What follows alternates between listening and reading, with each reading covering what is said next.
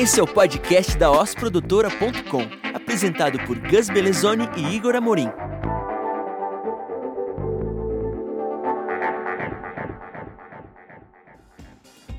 Olá, queridos ouvintes. Meu nome é Gus Belezoni. Sejam muito bem-vindos ao podcast sobre os bastidores da OS Produtora e novas soluções audiovisuais. Eu sou o Igor Amorim e esse é o episódio número 8 do OSCast. E hoje vamos falar sobre a consolidação dos eventos virtuais. OSCast. Eventos virtuais não são exatamente uma novidade, mas é um formato que veio para ficar, sendo muito utilizado para comunicação corporativa de diferentes portes e finalidades. Demanda dos profissionais envolvidos novas habilidades e conhecimentos. Isso acontece porque as necessidades do participante remoto são diferentes do presencial, e por esse motivo, para atender essa demanda de forma plena, é necessário que se façam adaptações na dinâmica, no conteúdo e na escolha das diversas plataformas e ferramentas que estão disponíveis. Para conversar sobre isso no episódio de hoje, convidamos o produtor Daniel Moreira.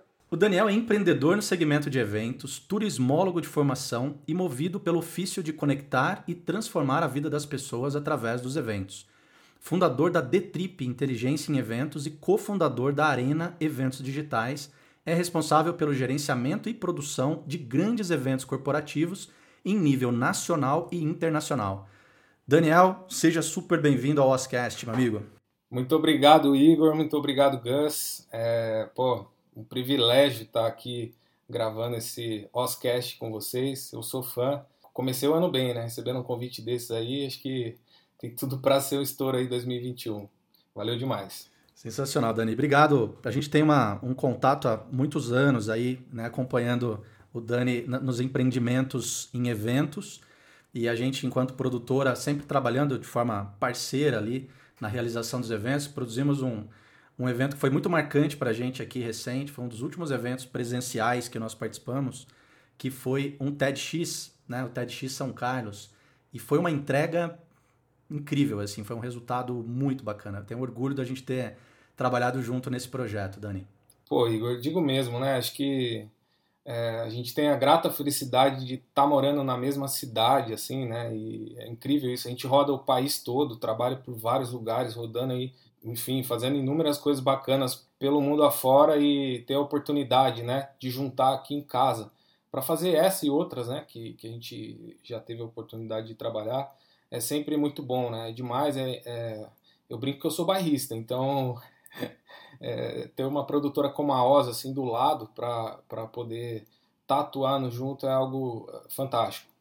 Tamo junto, é um prazer, puxa, é esse tipo de conexão, eu fico muito animado por ter decidido ficar em São Carlos a partir da minha graduação.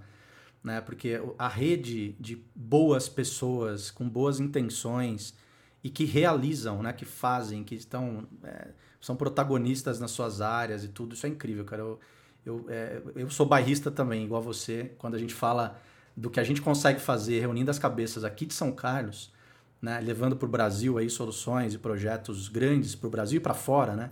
Eu fico muito animado de poder estar tá fazendo estudo daqui de São Carlos, né? Privilégio também. E entrando no nosso tema, né, já que a gente está falando de evento virtual, né, versus evento presencial, é, considerando todos os impactos que esse ano de 2020 trouxe para essa tendência aí dos eventos virtuais, qual é a principal definição de um evento virtual, Dani? Cara, é complicado até responder isso, porque se eu for resumir muito, é, um evento virtual é qualquer reunião, né, que vai ocorrer aí num ambiente é, digital, né, online, e não em um, em um ambiente físico. E aí varia, né, de reuniões, como a, gente tem feito inúmeras nessa, nesse tempo de pandemia, né. Tem os aniversários, né, quem não participou de um aniversário é, de algum amigo, algum parente nesse tempo todo, não deixa de ser um evento, né, nós estamos no online e até grandes conferências, congressos, convenções que, que né, aí já vão contar com centenas, milhares de pessoas, né? Então acho que, assim, sendo bem breve, um evento online basicamente é algo que acontece dentro do ambiente virtual e ao contrário dos presenciais, né, que depende de um local físico. Pô, bem legal, Dani. Você consegue trazer uma, uma abordagem mais geral mesmo, né? Porque talvez quando a gente escuta falar, dá, já dá a impressão que necessariamente ele se trata de um evento corporativo e realmente faz todo sentido quando você coloca que ele pode ser um encontro de pessoas e até ter diferentes portes, né?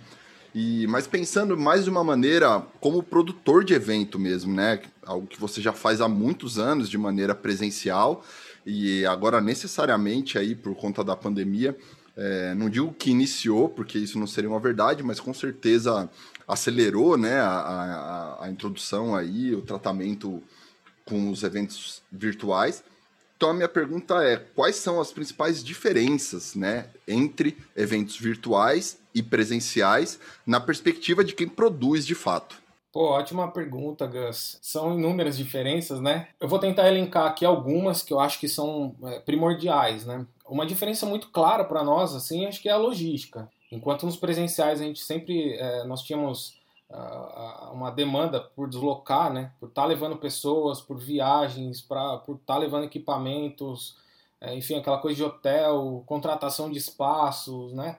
É, no caso dos eventos online, né, dos eventos virtuais, aí isso não existe. Óbvio, né, a gente tem alguma logística sim de produção, mas é, uma escala infinitamente menor. É, a limitação, no caso dos eventos digitais, eu costumo dizer que está na nossa cabeça, né? Porque como não existe essa limitação logística, eu acho que está muito no nosso potencial de criar e inovar o que a gente pode fazer, né? Ontem até eu estava numa reunião com um cliente que nos acessou, né, em busca de soluções para um, um evento deles para fazer a transformação de evento deles é um, um, um, instituto da área de astronomia e eu até brinquei. Eu falei, bom, se vocês quiserem, vocês podem convidar um astronauta que está na, na, Estação Internacional Espacial para participar do evento. Porque, brincadeira à parte, realmente é possível, né? E a gente não tem limitação é, desde que haja internet, um device para a pessoa poder se conectar e interagir, né? É, isso é uma questão muito significativa. Eu acho que a qualidade dos eventos aí no ambiente é, digital, ou melhor, dos conteúdos, né, pelo menos os eventos que a gente tem produzido, é algo espetacular o salto que deu, porque é, como não, a gente não tem a barreira logística, né, é, hoje você consegue trazer os melhores especialistas uh, para dentro de, do, do, seu evento. Isso, obviamente, gera engajamento de público, né, gera resultado e, e, o conteúdo que até então, às vezes o cara tá lá no Japão, tá do outro lado do mundo, sei lá, logisticamente seria inviável trazer, hoje não é mais, né? Então, a parte logística acho que é o primeiro ponto. Um segundo ponto, acho que a interação, o engajamento, as formas, né, de se interagir. Porque, meu, nós estamos no Brasil, né? Nós somos latino-americano e nós temos por essência essa nós temos uma necessidade do contato físico, né? É uma coisa que está inerte no brasileiro, acho que nos seres humanos em geral, mas no brasileiro especificamente, né? Como converter isso para os eventos virtuais, né? Porque os eventos, obviamente, os presenciais, é, essa, essa, interação, engajamento, ela tá ali, né? Ela é instantânea.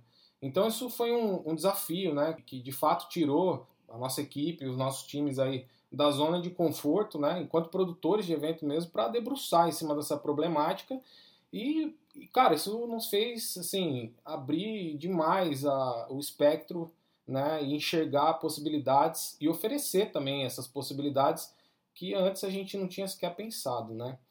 Ô Dani, e falando sobre desafios, cara, nos eventos presenciais, né, a gente tem vários, vários tipos de situações que são ameaças para os eventos acontecerem de forma plena. Né? Por exemplo, você pode ter um problema de uma tempestade num evento que é que tem muito espaço aberto, você pode ter problema de fornecimento de energia e o próprio gerador não dá conta do evento, uh, enfim, problemas de segurança. Levando para o digital, para os eventos virtuais, quais são os principais riscos envolvidos na hora de colocar um evento virtual no ar? E traz para a gente se você já teve alguma experiência, algum perrengue que te ajudou a aprender muito com as situações e o tipo de e esse tipo de aprendizado te levou a ter mais segurança para a realização dos eventos. Se é que você passou por algum perrengue aí nesse processo de digitalização dos eventos, né? Bacana, Igor. Sim, passei, cara. Evento, eu brinco que antes né, da pandemia me chamava para falar, às vezes, em, com, com grupos de estudantes e tudo mais. E eu sempre falo que evento, eu chamo evento por conta das eventualidades, né? Assim, sempre tem, né? A gente sempre está tendo algum tipo de, de. alguma coisa que, obviamente, não estava ali planejado, não, mas é, aí entra todo um, um trabalho de contingência também, né? Que faz parte do nosso, da nossa profissão, né, da nossa área. Eu acho que fazendo, olhando para essas questões físicas que você mencionou, né, de falta de energia, que no, no evento presencial acontece, eu acho que no, no evento uh, digital isso pode acontecer também, né? Mas na casa do palestrante que está em algum lugar, né? Pode acabar a internet. A gente já teve sim esse tipo de situação. Mas, Igor, eu acho que entra tudo num desenho de experiência, né? Que é feito partir de processos de cocriação com os clientes, né? E com os eventos. É, e também um desenho que a gente tem interno de processo de testagem, né, de tudo que pode acontecer, de tudo que pode dar errado, para minimizar esses riscos. A gente já teve situação, às vezes, de plataforma oscilar, né, ou plataforma ter algum problema pra, de navegação. Hoje em dia, obviamente, isso já foi muito aprimorado, né, mas no início, a pivotada que a gente deu ali em março, né, cara, foi um negócio meio radical. Em março nós estávamos com um evento é, praticamente é, só faltava entrar dentro do centro de exposições, né? E, e foi cancelado. Assim, a gente tinha um evento em BH de um, de um cliente, uma parceira, uma hoje em dia até é, sócia nossa nessa no, na nova empresa aí que é a Arena, né? Que é a Iara. Mas o evento estava pronto, cara. Os patrocinadores, as inscrições, tudo vendido, né? Então foi muito rápido. E como é que você aprende? É trocar o pneu do carro com o carro andando, né? Isso foi, isso foi para todos os setores. Mas obviamente quando a gente fala em evento era um mundo muito desconhecido ainda, né? Em semanas a gente botou um evento digital no ar e no primeiro dia de evento esse evento acabou tendo um problema. É, a gente teve um problema com a plataforma e precisamos adiar. Mas assim, nunca mais tivemos nada e, e a partir dali aquilo foi muito bom, rico, porque nos ajudou a construir processos para minimizar e até mitigar esse tipo de, de coisa. Ô Dani, aproveitando que a gente está falando então de plataformas e ferramentas que evoluíram durante essa grande demanda dos eventos virtuais, fala pra gente qual plataforma que você escolheu trabalhar e por quê. Hoje nós trabalhamos com uma plataforma é, chamada Hopping, né? uma plataforma que ela já existia antes da pandemia e o porquê por diversos pontos. Primeiro que a nossa característica é trabalhar com eventos que tenham conteúdo envolvido, né? Então, congressos, convenções, eventos acadêmicos, palestras, cursos, esse tipo de coisa. Então, nós precisávamos de múltiplos, de transmissão integrada, múltiplos palcos, salas simultâneas, né? multicanais de chat, enfim, eu acho que segundo a questão da segurança, né? Porque é, nós temos uma questão que é a segurança dos dados de todo mundo ali, né? É uma responsabilidade muito grande, né? Você está administrando os dados de 10, 20, 30 mil pessoas e uma plataforma externa, como é que isso é gerenciado? Então a gente fez um estudo muito grande para chegar nisso. E ela é a Win-One. O que, que isso quer dizer, cara? Ela nos possibilita tudo isso que eu falei, né? Transmissão integrada, múltiplos palcos, salas simultâneas, multicanais de chat, estandes para patrocinadores, ferramentas, inúmeras ferramentas para networking, é, espaços né, privados para os participantes poderem estar tá interagindo. Então, ela nos ajudou com uma série de ferramentas que possibilitaram é, gerar valor através das interações digitais. Como em um evento presencial, né, as pessoas estão no evento e quando você está num auditório, por exemplo, no meio do público e está desinteressante a palestra, é, você pode até levantar e sair, mas você provavelmente vai pensar duas vezes porque você vai passar na frente das pessoas, vai atrapalhar, então às vezes você fica ali e espera terminar. No ambiente digital, cara, se a coisa não estiver funcionando, é, a pessoa é um clique né, para desengajar. Então, é, essa plataforma Hopping nos possibilitou uma série de, de, traz uma série de ferramentas e é muito robusta, né? Ela nos possibilita trabalhar com eventos até 100 mil pessoas é, nós acabamos virando um parceiro deles aqui no Brasil, eles são da Inglaterra e, e vem numa evolução assim constante, é bizarro. O ano passado eles receberam um aporte de 200 milhões de dólares né, em investimentos. Antes da pandemia eles já existiam, já tinham uma plataforma e aí com a pandemia, obviamente, os caras começaram a navegar de vento em popa, né? Muito legal. Eu cheguei a, a experimentar a plataforma nos projetos que nós desenhamos juntos aí ano passado, né, Dani?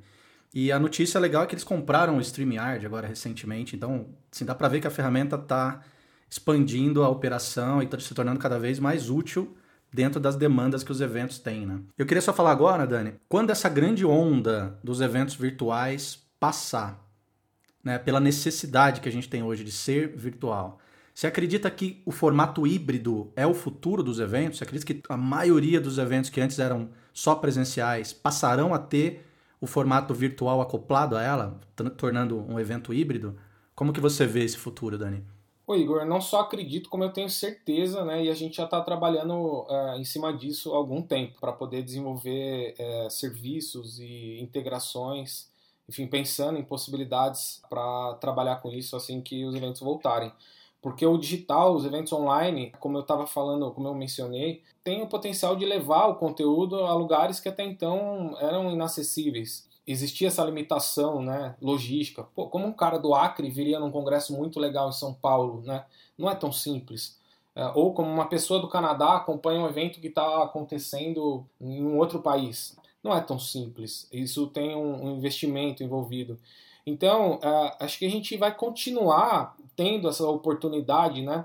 para os dois lados, tanto para ofertar que pessoas que já não teriam condições de poder participar, porque o cara está no Japão e o evento está acontecendo lá na Califórnia, até para patrocinadores que vão poder também né, ali atender presencialmente e é, é, virtualmente. A gente, a gente teve casos aí de patrocinadores que tiveram resultados absurdos, porque é, dentro do ambiente virtual a gente consegue mapear e traquear todos os movimentos, né? A gente sabe de maneira muito mais assertiva aí, em comparação com, a, com o digital essa questão de quem são as pessoas, né? Quais são as características. O cara não vai no stand simplesmente para bater o bip ali e tomar um café, né? Ele tem um interesse por trás e ele está a um clique de distância de, de fazer negócio, né, ou de interagir com esse patrocinador. E os palestrantes também, né? A gente vai poder botar no evento, sei lá, mencionei um evento na Califórnia, um palestrante do Japão e vice-versa, né?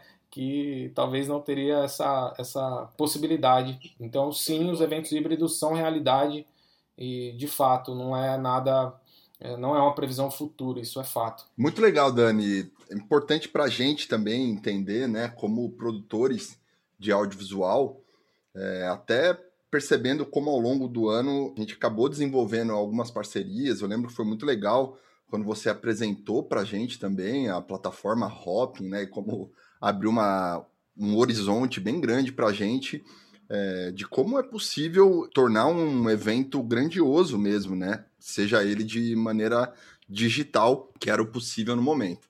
Mas trazendo um pouco para o nosso universo do audiovisual, como que você enxerga que uma boa técnica, uma boa qualidade de transmissão de áudio e vídeo pode de fato contribuir né, com, com a, a estética de um evento, seja de, em termos artísticos ou técnicos mesmo, e se na tua visão uma maior qualidade desse, dessa transmissão de conteúdo, se ela pode gerar um engajamento maior, é, contribuir com justamente o que você comentou, com um desafio de prender a atenção das pessoas. Você pode falar um pouquinho para a gente sobre isso? Olha, eu acho que para além da parte estética, né, mas o funcional também, posso estar aqui sendo até pretencioso em dizer isso, mas eu diria que o audiovisual é um sinal vital, passou a ser um sinal vital dos eventos é, virtuais. Né? Nós podemos ter a melhor plataforma, nós podemos ter dinâmicas espetaculares, obviamente é, tem uma série de serviços envolvidos, né? as plataformas são só ferramentas, mas se a gente entra, não tem uma, uma qualidade, né? tanto estética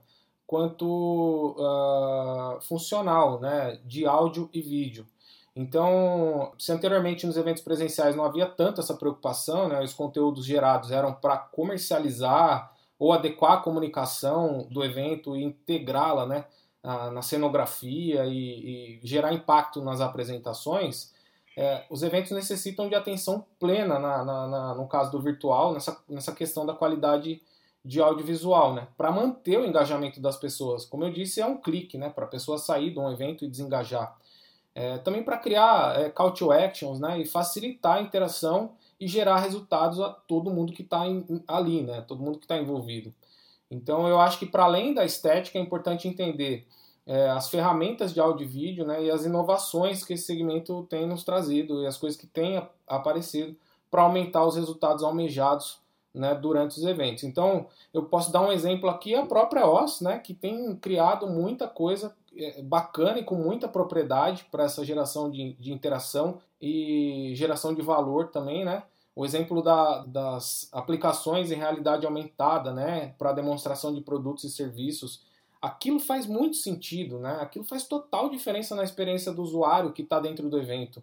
porque as pessoas entram no evento com isso, né? Isso gera um sentimento de pertencimento. Como consequência, traz os participantes para o que está sendo apresentado ali e gera resultado, né? Então, eu diria que é um sinal vital, Gus. É porque nos eventos presenciais, às vezes tinha uma palestra super bacana, né? E tinha uma cobertura fotográfica do evento, né? Isso acontecia em grandes eventos, inclusive. E aí, no caso agora dos eventos digitais, a gente tem tido um material riquíssimo, né? Para o pós-evento, para trabalhar, inclusive, conteúdo de formação, né? Das pessoas. Então, é mais um ponto aí do audiovisual que é importante elencar.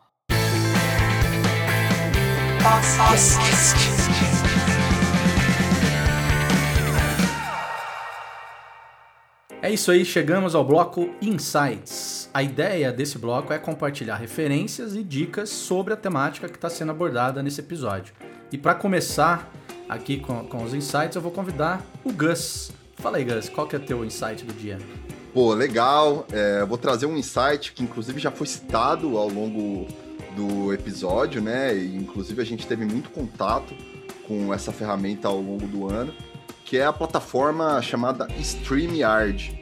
Ela era uma plataforma independente, né? Basicamente, de acordo com a própria definição oficial deles, se trata de um estúdio de streaming ao vivo direto do seu navegador, através do qual você pode entrevistar convidados, compartilhar sua tela e muito mais coisas, né? E ainda ele permite, a plataforma permite que você transmita esse conteúdo que está sendo gerado diretamente para Facebook, YouTube, LinkedIn, Periscope e diversas outras plataformas. E para repetir um pouquinho, né, mas para na verdade reforçar o que foi dito, a plataforma Hopin que o Dani comentou recentemente adquiriu, eles se tornaram parceiros ali.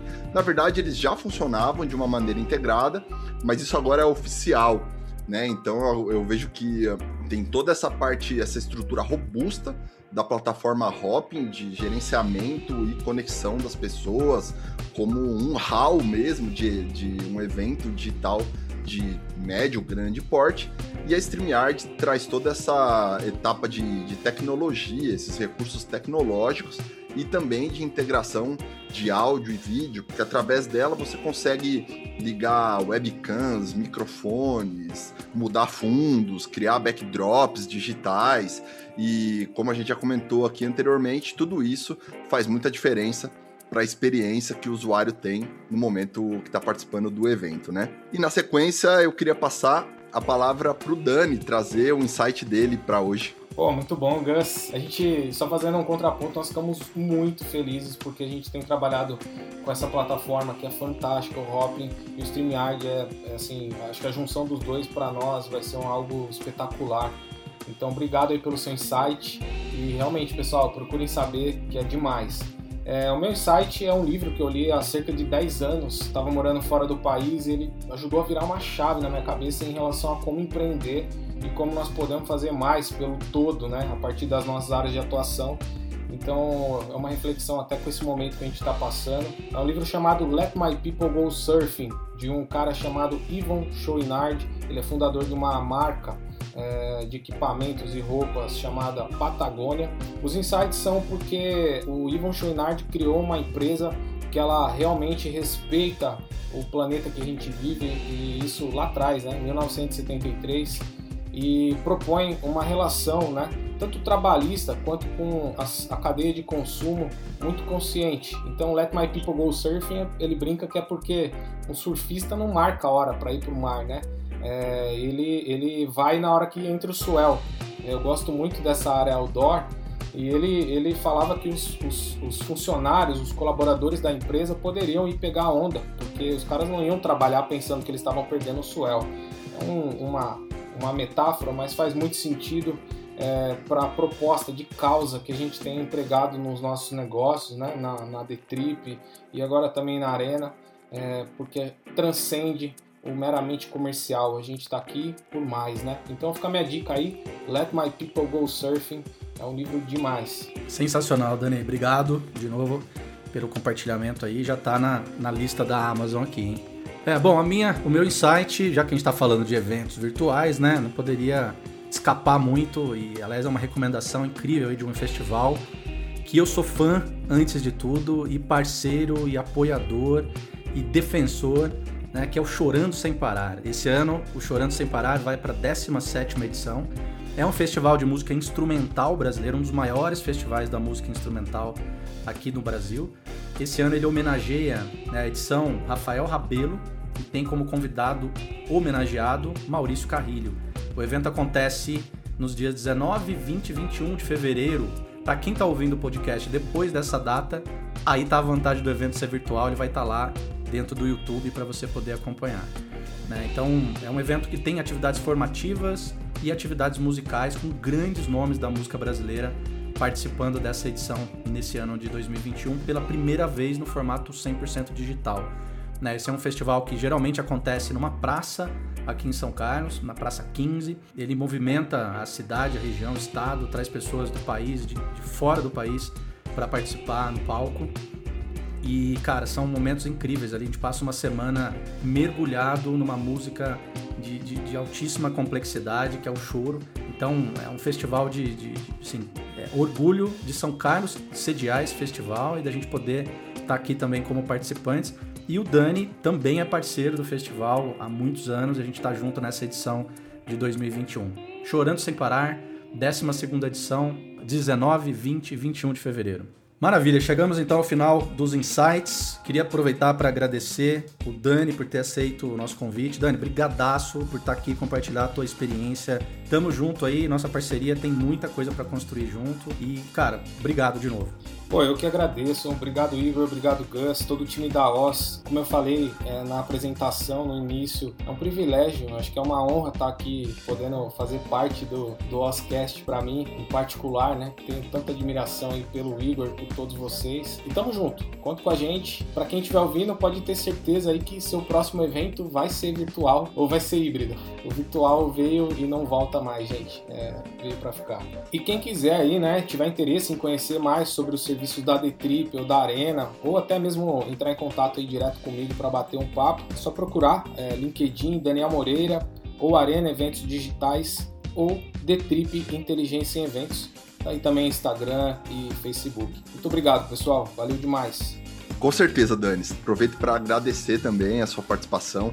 É isso aí, galera. Esse foi o episódio número 8 do Oscast, sobre a consolidação dos eventos virtuais publicamos novos episódios a cada 15 dias. Então assine e compartilhe o nosso programa, que assim você nos ajuda a distribuir o conteúdo para cada vez mais pessoas. E além disso, a sua empresa também pode ter um podcast. O que você acha disso? Fale com o nosso time para você saber como. Você acabou de ouvir a Oscast, o podcast da osprodutora.com. Visite o site, conheça mais sobre a Os deixe seus comentários e sugestões.